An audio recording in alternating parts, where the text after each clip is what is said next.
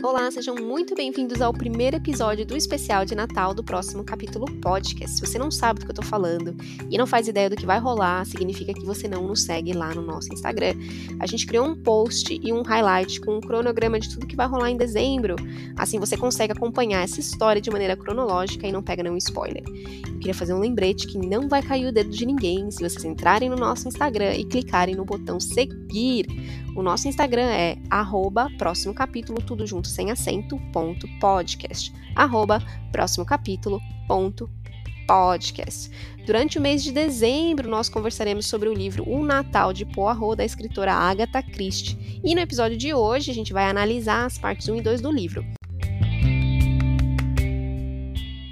Gabi, bem-vinda à festa de Natal do próximo capítulo podcast. Muito obrigada, Ana. Bom dia. Como você tá? Eu tô bem, e você? Tudo bem. E eu queria aproveitar o momento festivo para celebrar e agradecer, já que nessa semana, não sei se você viu, mas saiu o rap do Spotify e algumas pessoas postaram quantas horas do nosso podcast elas escutaram até Sim, então. Sim, emocionante. Eu vou dizer, Gabi, que tem gente lá que passou muito tempo escutando a gente, assim, nem acredito. Fiquei emocionada também, admito. É, então eu só queria pegar um minutinho para agradecer todo mundo que nos escuta, que dá suporte, compartilha, que manda mensagem e que faz com que o nosso projetinho, né, pessoal, mesmo que em pequena escala, hoje acabe chegando na vida de outras pessoas que também gostam de conversar sobre livros. E aí a gente acaba criando esse ciclo de boas energias literárias, né? Então, Sim, com certeza. Muito, obrigada, muito legal. Obrigada a todos. Bom, então como eu falei lá na nossa introdução, a gente vai começar o, hoje e dezembro inteiro, né? Falando sobre o Natal de Poirot, né? Uhum. O, vamos falar um pouquinho do livro, então. Ele foi inicialmente publicado em dezembro de 1938. Então, com relação à data, eu queria trazer três pontos. O primeiro delas é que a Agatha vai jogar uns contextos históricos conforme ela vai passando na história. Então, quando aparecer alguma coisa assim que, achar, que a gente achar interessante, a gente vai comentar para falar o que estava acontecendo na Europa nessa época. Depois, é, gente, o livro está quase aí há 85 anos atrás, então vão ter coisas escritas, dependendo da versão que você está lendo, da tradução, é, que não fazem parte, não são mais aceitas socialmente, né? Então, Exatamente. Tem, tem, que colocar esse filtro aí, porque senão a gente vai só se sentir mal e tem que entender que o livro é de 80 anos atrás, né? Então, tá. uhum. E a última coisa que eu queria comentar é que aparentemente, desde 1940, ele já usava essa ferramenta fantástica chamada marketing para vender um livro com tema de Natal no Natal. Para Exato. pessoas tipo eu, entendeu? Que gostam de uma experiência imersiva. então, imersiva. Então, é... É isso aí, gente. A galera já utilizando o marketing desde 1900 e bolinha, né? Exato, já fazendo direitinho. É, a nossa autora, é, escritora, é a Agatha Christie, que ela nasceu em 1890, faleceu em 1976. Ela é, era britânica e é muito conhecida por seus 66 romances policiais e 14 coleções de contos, é, especialmente é, aqueles que giram em torno dos detetives fictícios, Hercule Poirot. Então, se você não sabia quem era o Poirot e quanto mais o Natal de quem, ele é um detetive famoso da Agatha Christie. E Miss Marple, eu sinceramente nunca li nenhum conto da Miss Marple ainda, ou história. Eu também não. Ela casou em 1914 e foi aí que ela adquiriu o sobrenome Christie e hum. teve um filho e depois de 14 anos ela se separou em 1928. Interessante que ela participou durante as duas guerras mundiais que né, aconteceram na Europa, ela serviu em hospitais, ela adquiriu bastante conhecimento dos venenos, o que ela acabou utilizando muito nas suas histórias e contos e peças. E em 1930, Gabi, essa é para você. Ela casou com o seu segundo marido, que era um arqueológico. Oi, gente, sou eu, tô vindo do futuro para me corrigir e dizer que não é arqueológico que fala, é arqueólogo, a profissão arqueólogo, ok? Me perdoem. Então, darling, existe oh, a carreira. Interessante, existe a carreira. Se você quiser seguir, ainda dá tempo, tá? Tá ótimo. Uh, e ela também passou muitos meses com ele em escavações no Oriente Médio, o que ela também trouxe o conhecimento para suas histórias. Tem até um livro que é O Assassinato no Nilo, eu acho. Sim. Então, ela usava muito do que ela acontecia na vida dela. Óbvio que ela mudava um pouquinho para ficção, mas ela usava essas experiências nas histórias dela. O que é muito interessante para uma pessoa naquele, você falou, 80 anos atrás, ser tão viajada, uhum. ter tanto conhecimento de tantos locais é bem interessante, né? Era Sim. muito caro viajar naquela época, muito longo, muito penoso, né? Sim, e eu, eu não trou inicialmente não tinha trazido essa informação, mas ela era de uma família relativamente rica, né? Hum, então, tá bom, faz sentido. É. E de acordo com a Index Translation, é, não é assim bem, é Translationama, sei lá, gente. É, ela continua sendo a autora individual mais traduzida e seu romance Não Sobrou Nenhum, meu favorito, é um dos livros mais vendidos de todos os tempos, com aproximadamente 100 milhões de cópias vendidas. E vários, várias adaptações para o teatro, para o cinema, para várias coisas, uhum. né? A gente escuta. É, aliás, eu, no, quando eu fiz colegial aqui nos Estados Unidos, foi uma das peças que o time, de, o, a equipe de teatro fez, o, uhum. a turma de teatro fez, foi justamente essa peça, que é super conhecida, como a Ana está falando aí, né? Uhum. Bom, vamos lá para a sinopse. A maioria das pessoas, o Natal é uma época de paz e harmonia, em que famílias se reúnem e deixam de lado suas diferenças em nome de valores como o amor e o perdão. Mas Hercule Poirot sabe quão mal essas confraternizações podem terminar. Acompanhado do Coronel Johnson, nosso detetive belga é convidado a investigar um caso de assassinato ocorrido na mansão de um velho e odioso milionário, às vésperas do Natal. Quem seria capaz de algo tão atroz, arruinando a noite de todos? Bem, aparentemente cada membro dessa família tinha motivos bem particulares para tirar a vida de seu patriarca. Como Poirot encontrará o verdadeiro culpado no meio desse covil de lobos? Hum. Tan, tan, tan. Tan, tan, tan. É, tá aí, né, gente? Já tá explicando que vai ser um livro uh, que vai analisar um assassinato. Eu andei dando uma olhadinha e ele é faixa etária 12 mais, né? 12 anos para cima. Então só fiquem aí atentos com esse tema. A gente obviamente não vai dar detalhes, né? De... Acho que o livro nem dá muito detalhes do assassinato em si, Uh, mas, enfim, só fiquem atentos se vocês forem indicar o livro a alguém, ele é 12 mais, tá? Interessante. Com questão de avaliação, o, a avaliação dele tá no Goodreads, 3.97, é o livro com a maior avaliação que a gente leu até agora. Eu não verifiquei Harry Potter, mas desde que a gente começou a olhar o Goodreads, ele é o mais alto. E também com o maior número de avaliações, quase 54 mil avaliações no Goodreads sendo que apenas 300 pessoas disseram que ele é uma estrela. Então. Hum. Então ele está então, realmente bem na fita, né? Bem avaliado. E aí agora eu vou ficar um pouco quietinha para a gente começar a entrar na história e deixar a Gabi contar um pouquinho da história. Então, relembrando, a gente vai falar da parte 1 e 2 do livro. Então, muito bom saber aí da história. Eu acho engraçado que quando a gente faz esses resumos, eles já contam uma parte do mistério, né? Mas enfim. é... É. É, começa a nossa história com um rapaz chamado Stephen Farr, que é sul-africano e ele vive em Londres. Então ele está é, num trem procurando um lugar para sentar e ele está pensando o quanto que ele amava Londres. Ele está em Londres, né? E ele, ele pensando o quanto ele amava a cidade, mas agora ele estava cansado de quão frias as pessoas eram, como tudo era sujo, como tudo era empoeirado. Então uhum. ele estava realmente assim, lembrando que é um, um, um, livro que se passa na época de Natal. Uhum. Então, inverno, nas épocas, festivas, as pessoas tendem a ficar um pouco mais saudosas, né? Uhum. De suas. E, e, desculpa, Darlene, vai. Pode falar. E na Europa, bom, não sei, não, não na Europa inteira, mas na Inglaterra tá sempre aquele tempo nublado, né? Então, fora já ser meio depressivo assim, as pessoas começam a ter deficiência de vitamina, vitamina D, D também. Então começa a ficar mais triste, mais para baixo e tal. Então às vezes também junta junta o frio, junta o a saudade e a falta de vitamina D não ajuda muito, né? É, lembrando, lembrando que se uhum. ele é sul-africano, o Natal é no verão, né? Exato. Então, isso. Tem isso também, que ele tá assim, ele tá realmente. Ele não tá muito animado, ele tá bem de depressivo e tal. E ele tá vendo todas as pessoas no trem e ele tá julgando mesmo, todas elas. Olha só essa aqui fria, todo mundo carrancudo, todo mundo de mau humor. Uhum.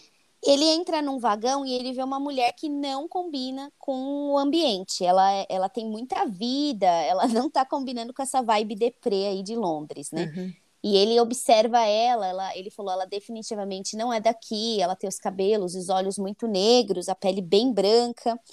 É, ele estava observando mesmo a garota, né? Aliás, a gente vê que a tradução do livro que a gente está lendo é do Rio de Janeiro, porque eles falam garota, não menina ou moça, né? Uhum. Eu acho isso sempre muito interessante. É, e ele estava observando, é, e aí a gente vai para o pensamento, para a visão dela, né, da cena. E, é, e ele estava e, e ele estava certo mesmo, que a moça que se chama Pilar era, ela é espanhola e ela estava em Londres para visitar uns parentes. Nesse momento que ele está lá observando ela, apare, é, o rapaz do trem aparece e chama todos os é, passageiros que têm ingresso, né, para comer para eles se, se direcionarem ao vagão de comida. Então, o vagão que ela tá fica vazio. Ela definitivamente não tinha ingresso para comer. E ele vai lá e ele senta com ela, e aí eles começam a conversar, e ela afirma mesmo que ela é espanhola, mas que a mãe dela era inglesa, por isso que ela falava inglês, por isso que ela fala a língua tão bem, né? e ela estava ali para visitar uns parentes, né? Ela falou que estava indo e ele falou que ele estava ali também de passagem, eles conversaram um pouco, é, ele falou que era sul-africano, né? Ela já tinha reparado que o inglês dele era perfeito, mas tinha um sotaque diferente do que ela estava acostumada ali com o pessoal de Londres, eles conversaram, claramente ambos atraídos ali um pelo outro, tanto pela, pela beleza, ele era alto, loiro, é, bronzeado, com os olhos claros, e ela com essa é, com esse look é, gótico, uhum. gótico espanhol. É, e aí as pessoas foram, eles ficaram um bom tempo conversando, as pessoas foram voltando para o vagão, que eles já tinham terminado o jantar. Aí ele teve que se levantar, né? Que ele não tinha lugar ali, não era o lugar dele, e ele viu a mala da moça, né? Que estava ali uhum. escrito Pilar e tinha um endereço que dizia Mansão Gorsten. E ele ficou primeiro ele estava muito animado, interessado nela, e aí mudou, ele ficou um pouco enojado, irritado e saiu andando. Então, curioso ali, ele deve ter alguma informação com relação a essa mansão Gorston, né? Uhum. Aí a gente é levado para a mansão. E na mansão a gente tem a Lídia e o Alfred Lee. E eles conversam, estavam conversando, ela não, ela falando para ele o quanto que ela não gostava do pai do Alfred, é, como ele era tirano com o filho, como ele forçava as vontades e os caprichos deles, no, dele no filho. E, e aí a gente entende e aprende que o pai do Alfred é o dono da mansão. O ele, milionário odioso da o sinopse. Milionário, exatamente, o milionário odioso e ele cuidava das finanças do, do filho, da esposa, e, e ela, né, ela estava ali praticamente, entre aspas, vivendo de favor, né, afinal é ele que banca tudo, uhum. mas ela não estava muito feliz em seguir as ordens do sogro. Né, é, eles estavam discutindo justamente a vinda da família inteira, eles iam receber a família inteira na ceia de Natal, mas a Lídia estava falando que ela não sabia se o David e a sua esposa Hilda viriam. Desde a morte da mãe do Alfred, o David não pisava naquela casa. Ele saiu e nunca mais voltou. Mas, como era Natal e havia sido uma solicitação do pai de Alfred, é, do Alfred, podia ser que eles viessem. Uhum. A Lídia comentou paz e boa vontade, que a gente vai notar ao longo aí, todo mundo fala isso, né? Que é paz é, na terra e aos homens de boa vontade, né? Que é uma expressão bíblica muito falada durante o Natal, aparentemente em 1930, nos anos 30 e 40. Então ela paz aos homens de boa vontade, meio que falando, né? A gente tem que colocar as nossas diferenças de lado pelo bem maior, entre aspas, aí, né? Uhum. É, o George e a Madalena viriam, né? É, já tinham confirmado que eles viriam. E parece que eles tinham, assim, aliás, né, voltando ao que a Ana falou, né, como o livro é lá dos anos 30, 40, é, não tinha muito, né, o que ser feito. Então, eles pareciam curtir mesmo, né, falar da vida alheia, uhum. é, fazer comentários sobre as situações todas, né, Então, o Alfred falou que ele achava que a Madalena era muito nova para o George, que ela era 20 anos mais nova, e ainda achava que ela era muito vazia, ela não tinha conteúdo. A Lídia uhum. se surpreendeu com o comentário do marido. Ela disse que ele nunca viu mal no mundo, né? Que ele que ele estava sempre tentando olhar o lado positivo, né? Ela que é a mais, segundo ela, a mais realista, né? Ela falou que ela não só sentia, ela não só via o mal do mundo, que ela, como ela sentia uhum. inclusive naquela casa. Mas ela não saía da casa, né, amiga? Não, não, porque todo mundo tava sugando ali o. O dinheiro do, o dinheiro do velho odioso. Do velho odioso, exato. O milionário. É, do o milionário odioso, então eles estavam ali mamando no cara, mas a gente não, não gosta. Uhum. Nisso que eles estão conversando, apareceu o enfermeiro, o Herberry. Nisso que eles estavam conversando, apareceu o enfermeiro, o Horberry. E ele disse que o senhor Lee, que é o pai de Alfred, estava pedindo para para Lídia e o Alfred adicionarem mais dois hóspedes na lista. Uhum. É, um homem e uma mulher, e que os quartos precisariam ser arrumados. O Alfred ficou surpreso, mais gente vindo, né? Quem é essa galera? e ele falou: vou confirmar com meu pai. E o, Herb o Herberry disse que o pai estava dormindo e que não queria ser incomodado. E uhum. ele saiu andando. A Lídia continuou a reclamar sobre o pai do Alfred, falou que ele era asqueroso, mas viu que isso, né, as palavras pesadas dela tinham machucado, magoado o marido, né? Então ela disse: "Ah, talvez eu tenha ciúmes dessa fascinação toda que você tem pelo seu pai, e talvez eu fosse me sentir da mesma forma com relação à sua mãe, que eles sempre falam que a esposa sempre tem ciúmes da sogra. E ele uhum. falou que não tinha como ela sentir ciúmes é, da mãe, porque a mãe foi uma criatura praticamente divina, perfeita, e não tinha por que ele, ela sentir ciúmes, que ele era completamente apaixonado, amava muito a Lídia, né? E aí ele volta a falar da mãe, falou que nos últimos anos da vida dela ela sofreu muito, chorou muito, ela não tinha vida. A Lídia foi fazer algum comentário, mas ela achou melhor parar por ali. Acho que cansou, né, de falar mal do povo. Ela falou: "Vou lá cuidar do meu jardim. Tchau".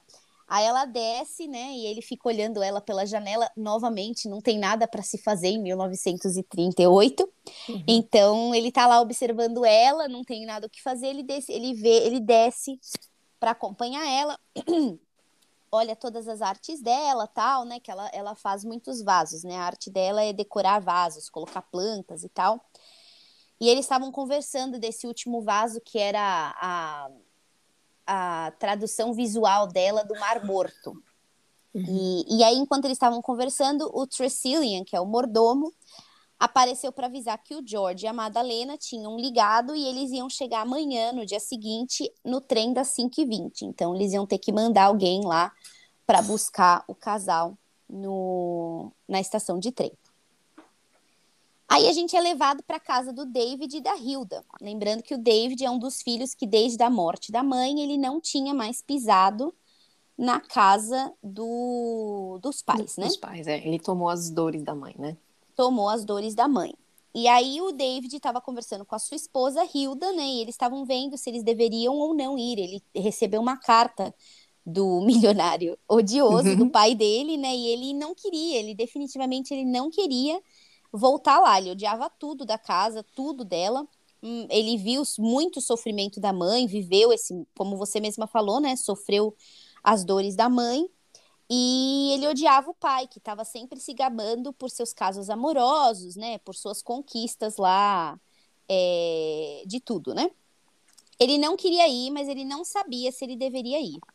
E aí ele perguntou para Hilda, né? E a Hilda, que é muito compreensiva, e ela escutou, ela falou: olha, se você quiser ir, a gente vai. Se você não quiser, se você não quiser, a gente não vai. Afinal, essa é uma decisão que ele tem que fazer, né? Não é ela que tem que tomar essa decisão pelo frouxo, né?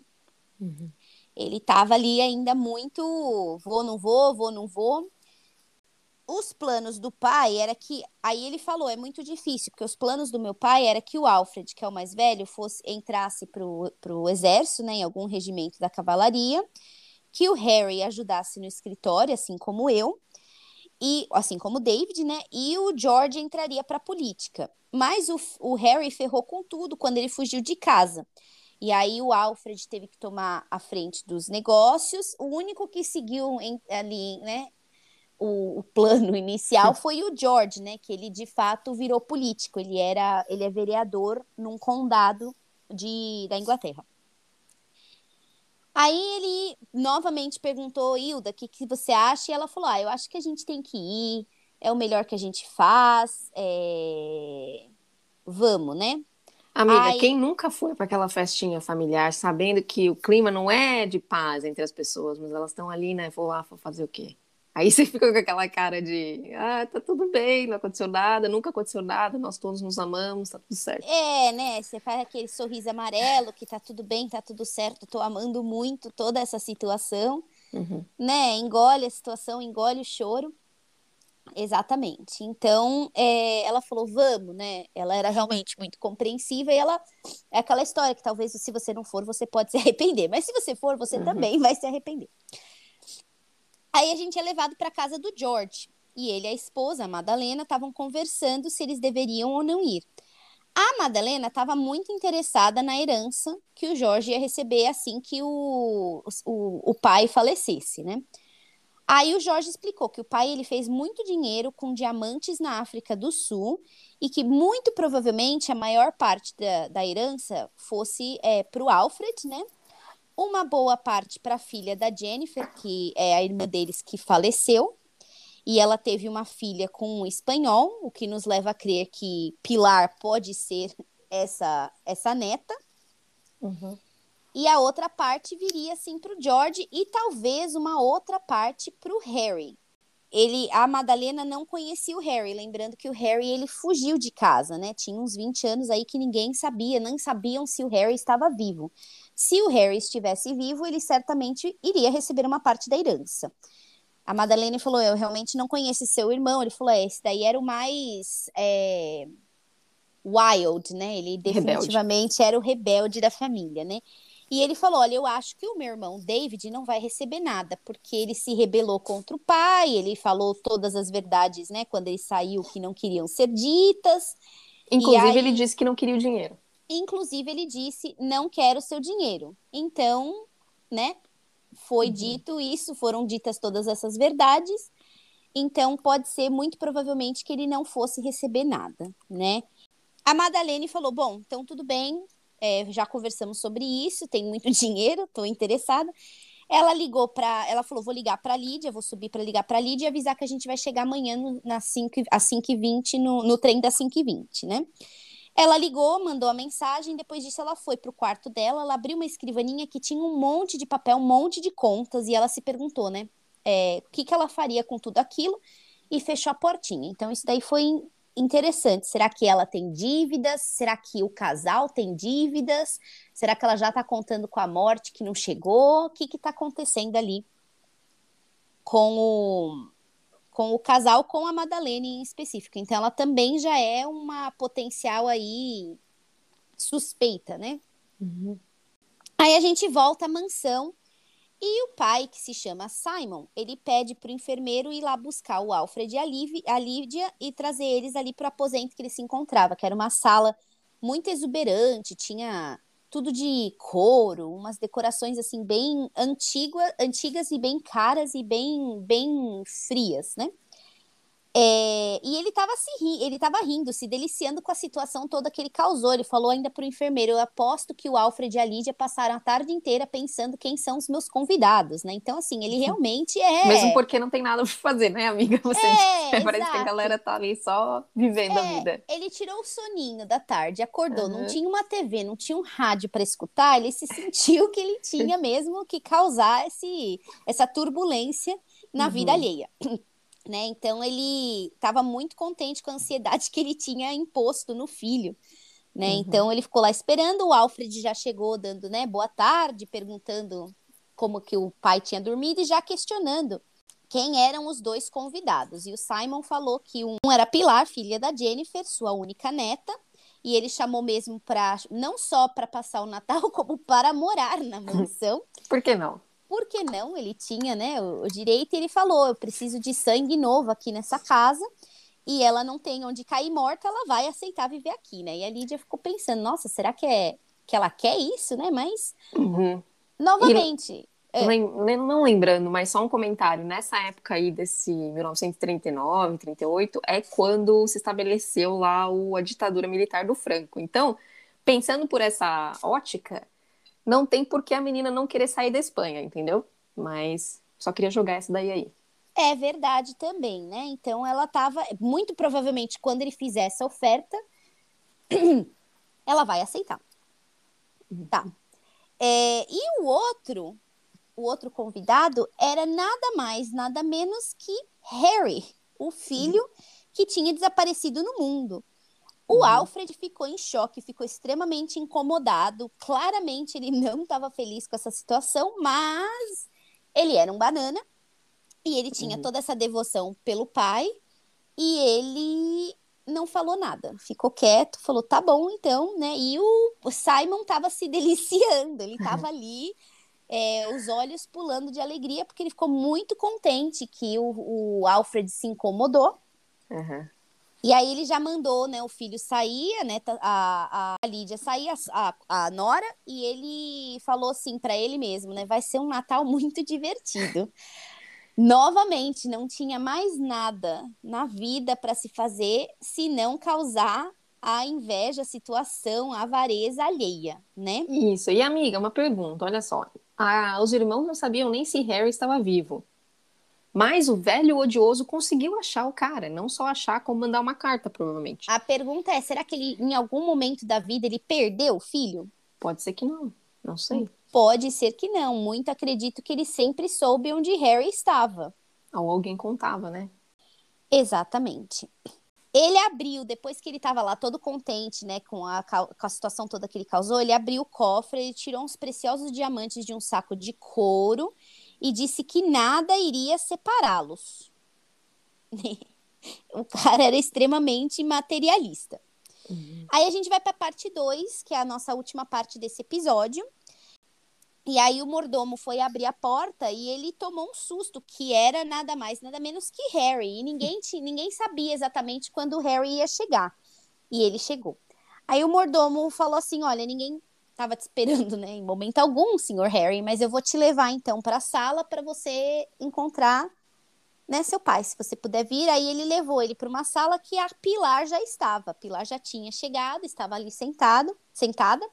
O Harry ficou deslumbrado pela moça, né? Falou: "Nossa, ela é até então, todo lugar que ele passava na casa, ele falava: Nossa, nada mudou, a casa continua sendo a mesma coisa, né? Essa mansão fria, nada, nem, o, nem, a, nem as, as obras de artes penduradas, elas mudaram, né? Ele estava dando ele... graças a Deus que ele tinha fugido anos atrás. Exato, tudo confirmava que ele de fato tinha feito a decisão certa, né? Uhum. E aí ele entra na sala e ele fica deslumbrado, porque a menina, a moça, ela não tinha nada a ver com a decoração, entre aspas, ali da casa, com a vibe da casa, né? Ela realmente era muito cheia de vida. E ele já se apresentou e ela já falou: Oi, oi tio Harry. Eu sou a filha da Jenny, né? É, da Jennifer, né? E ela falou, ele falou: Nossa, você é a filha da Jenny, que emoção, tal, não sei o quê. Nisso veio a Lídia, entrou na sala e ela, se, ela cumprimentou e se apresentou ao Harry. Lembrando, ninguém conhecia ele. Tinham 20 anos que ele tinha saído de casa, né? Então, tudo que aconteceu ali na sequência, é, ninguém conhecia esse homem. Uhum. É, ele disse que aquela sala específica ela estava bem mais bonita do que ele se lembrava. E a Lídia falou: Ah, obrigada, fui eu que decorei, tô tentando dar uma mudada na situação aqui de casa. Ele falou: é, aqui tá bem legal, mas o resto tá tudo bem igual. Nisso que eles estavam conversando, ele perguntou, né, como estava o, o, o, Alfred, como estava o George. A Lídia foi bem vaga, atualizou que estava todo, muito, todo mundo muito bem, falou fatos, né? Ah, George é, é vereador ali na outra, na outra, no outro condado. O Alfred está muito bem. Ela foi bem vaga. O Harry deu uma risada, igual a do pai. E a, isso assustou a Lídia. Ela falou: Nossa, eles são bem parecidos, né?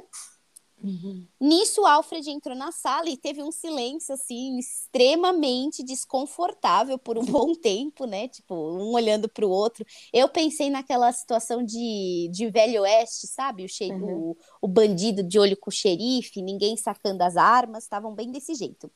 E as mulheres pensando quão ridículo aquele silêncio era. Tipo, ninguém vai falar nada, né? Pilar pensando, alguém precisa falar alguma coisa. Lídia pensando, será que ninguém vai falar nada? Finalmente o Harry fala sarcasticamente que era muito bom estar de volta em casa. Aí a gente vê uma outra cena, vai para uma outra cena que a Pilar e o avô estavam conversando sobre como todos os filhos dele tinham se tornado muito aquém das suas expectativas, né? Ele falou que o Alfred era um, um chato complacente, que ele estava pronto para acatar tudo que o pai pedisse e ele não queria isso, né? Ele queria que o cara fosse um pouquinho mais animado, né? Um pouquinho mais. Não a nível Harry, né? Porém. Não esse, a nível esse Harry. Esse homem também nunca tá satisfeito com nada, né? Não. Mas que ele gostava da Lídia. Que hum. apesar dele não gostar. Ele sabia que ela não gostava dele, mas ele gostava da Lídia. Ela tinha. Ela tinha muita. Ela era muito educada, mas ela tinha fibra. Uhum. O George, ele achava um bacalhau empanado. Essa foi a expressão que ele usou, um bacalhau empanado é burro e oco. Né? Ele uhum. não era não era seu filho favorito, claramente. não, não. Não falou nada de Madalena, então também não tinha nenhuma opinião com relação à esposa do, do George. Uhum. Falou que David também não tinha fibra, que ele era um filhinho de mamãe, e a única coisa certa que ele fez na vida foi se casar com a Hilda. Uhum. E ele falou que o Harry, é, apesar das doses cavalares, né, é, ele tinha sim o sangue de cigano acentuado, assim como o próprio Simon, mas que ele realmente não utilizou, mas ele, ele, de todos ali, apesar dos pesares, parecia que ele tinha um certo orgulho do Harry, né? Uhum. E ele falou: olha, a única que realmente era boa, era melhor, foi a Jennifer, mas ela partiu muito cedo, né? E a Pilar, ela ficou contente em escutar que a mãe, né, pelo menos tinha um. É, o, o, o vô tinha, tinha, um, tinha a mãe dela em bom, bons olhos, né? E ela ouvia tudo muito interessada. O avô falou assim: você tá ouvindo só isso por conta do meu dinheiro, você quer o meu dinheiro, né? Ela falou: não, eu não quero o seu dinheiro, não tô, não tô escutando essa história porque eu quero o seu dinheiro. Eu tô ouvindo porque você é uma pessoa muito honesta, muito sincera, não é como o resto do pessoal aqui nessa casa que vive de aparências, que não fala o que tá pensando, que tá sempre jogando uma meia palavra. E ela falou: e eu gosto do Harry também, porque ele também não tem papas nas línguas, né? Papa nas uhum. na língua.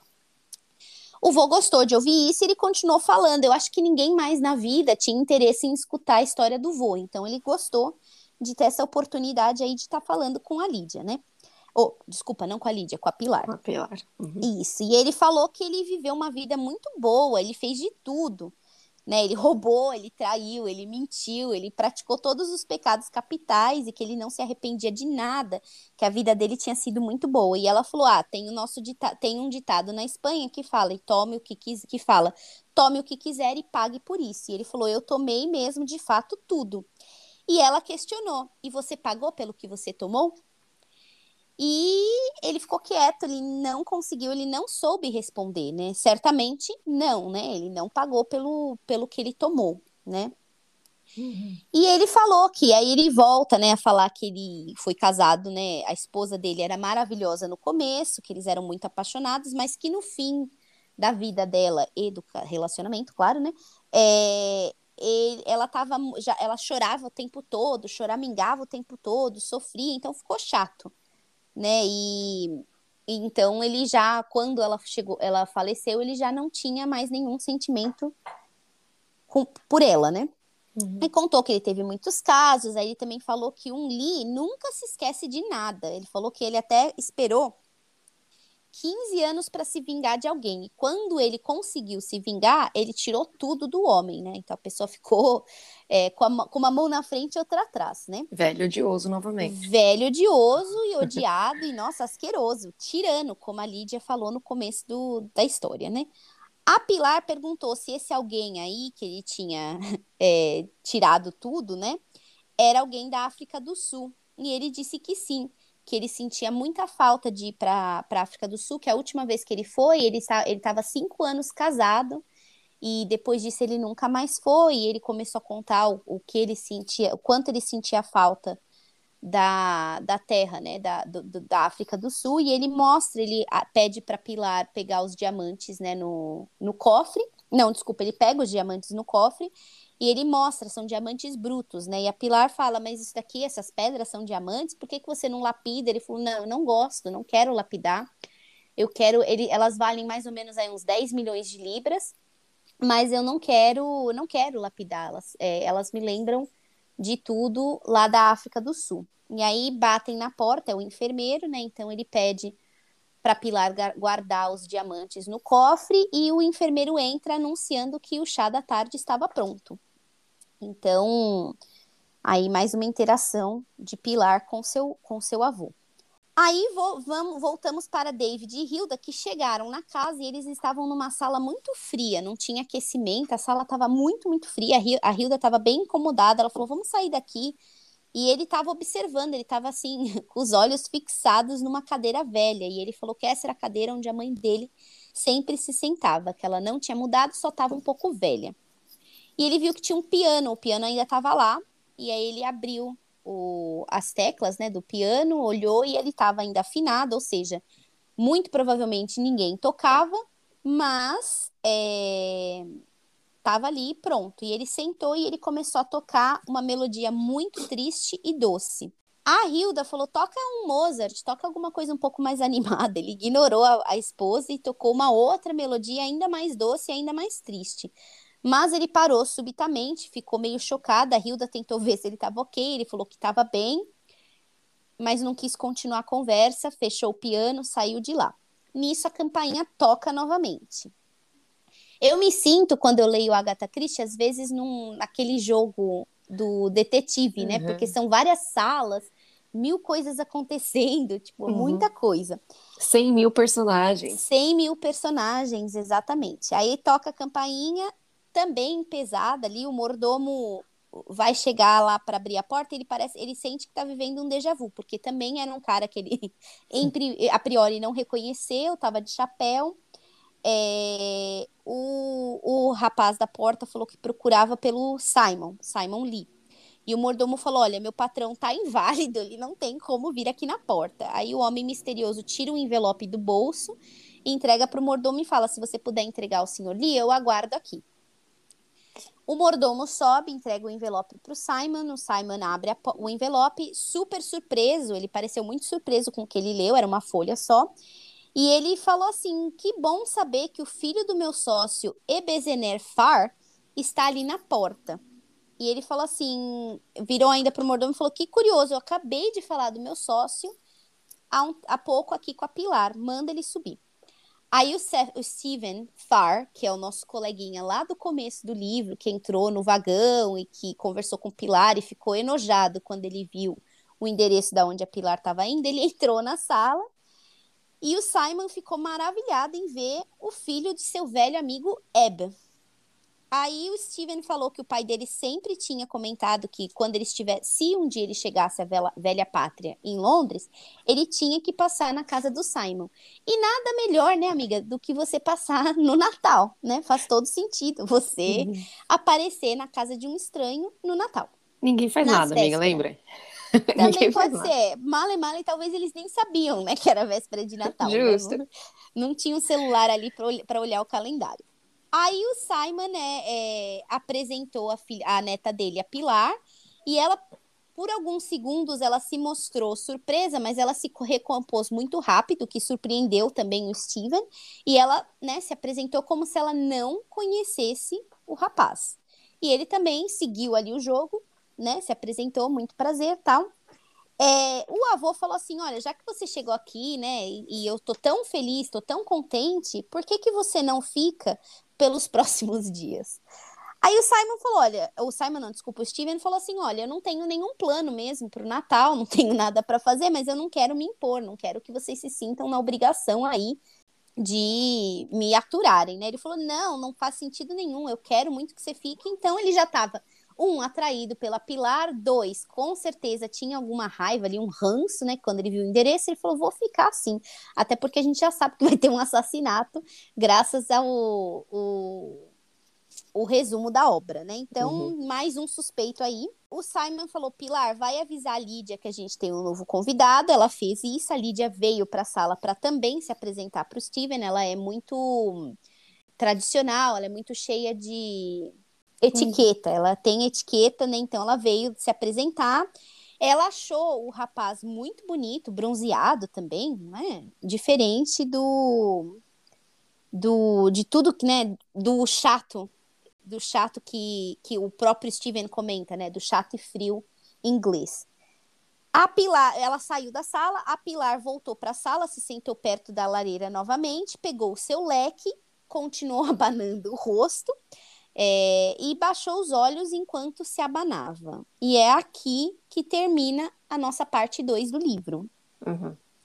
Então, ainda está faltando George e Madalena, né? Chegarem, eles ainda não chegaram na casa, mas eles iam chegar ao final do dia, né? Eles pegam o trem às 5h20, ou quer dizer, eles chegam, chegam. no trem das 5h20. Uhum. Isso ainda tá parecendo um chá da tarde, né? Que o mordomo avisou, então talvez umas duas, três da tarde. Eu acho que eles são os últimos dois convidados a chegar e também os últimos dois suspeitos a entrarem na mansão, né? E aí uhum. o jogo do detetive se inicia. Quer dizer, está se iniciando ainda, acho que a gente não tem. É, eu não tenho ainda uma opinião formada, né? Até o momento, a única que provavelmente não, não tem ainda interesse em matar o avô é a Pilar, mas ela viu os diamantes e ele já falou quanto que os diamantes valiam, né? Uhum. Então, é, eu não descartaria ela, porque afinal ela não teve nada com o avô, né? É, ela não tem um sentimento por ele, exatamente. Acho que o único, talvez, que se. Mas também não, é o Alfred, né? Porque ele tem essa devoção toda, mas ele tem essa raiva enrustida, né? Uhum. É, um momento, talvez essa bomba aí exploda. Então. E, é, a gente não pode descartar também, tem os funcionários da casa. Que até agora a gente conheceu dois deles, né?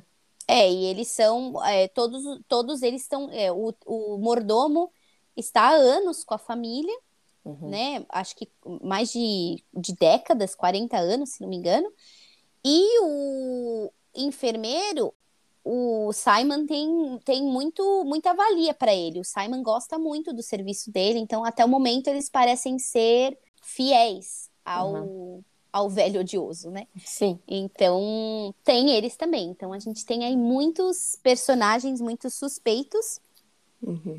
mas nenhuma pista ainda. O Poirot também não apareceu ainda. Não, não, houve, não houve morte ainda, né? Então. Sim, velho odioso segue vivo. O velho odioso segue vivo, causando, rindo da cara alheia. E aí a gente tem para o próximo capítulo a parte 3, que é o dia 24 uhum. de dezembro que, com exceção dos Estados Unidos, todo mundo comemora o Natal nas vésperas, dia 24. Então é o dia. Ah, eu, eu fazia de 25, amiga. Mas a minha Não, família você, era estranha. Você é esquisita. É, é, dia 24 é o jantar principal, né? Então, assim, uhum. tudo vai acontecer nesse dia 24, né? Uhum. Então, vamos ver o que vai acontecer. Até o momento, estou intrigada, curiosa, quero saber o que vai acontecer. Sim. E você, e Ana? Também, eu adoro livros de investigação, né? Uh, tô sempre tentando analisar todo mundo para ver se eu consigo descobrir antes, do, nesse caso do Poirot, né? Mas, como você falou, até agora a gente só tá conhecendo os personagens. Para mim, eu tenho a sensação que segue o padrãozinho Agatha Christie, pelo menos dos livros que eu li, que é um monte de personagem uhum. onde todos teriam motivos para cometer o, o crime, né? Que a gente já sabe que vai rolar, porque na sinopse já fala. Então você já entra no livro com aquele pé atrás, tentando ver por que, que o Alfred teria motivos, por que, que a Pilar teria motivos. Você sabe que um deles vai ser. Todo mundo tem motivo, né? O livro já te, te já te instrui a olhar para todo mundo com um pezinho com atrás. Olhos suspeitos, uhum. exatamente. Uhum. Desde então, o começo. Muito bom. Então é isso, gente. Semana que vem a gente volta com a parte 3, que de acordo com a nossa sinopse é quando o assassinato acontece, na véspera do Natal, dia 24. Então vamos aí aguardar e ver se a gente consegue descobrir logo em seguida então quem foi. Já prepara que vai ter sangue no uhum. próximo episódio. Sim, traz seu caderninho para anotações, coisas importantes Já vai anotando todos os suspeitos aí, ou convidados no caso. é isso aí, gente. Um bom boa semana para vocês e a gente volta semana que vem. Boa semana, um beijo. Beijo, tchau. Tchau, tchau.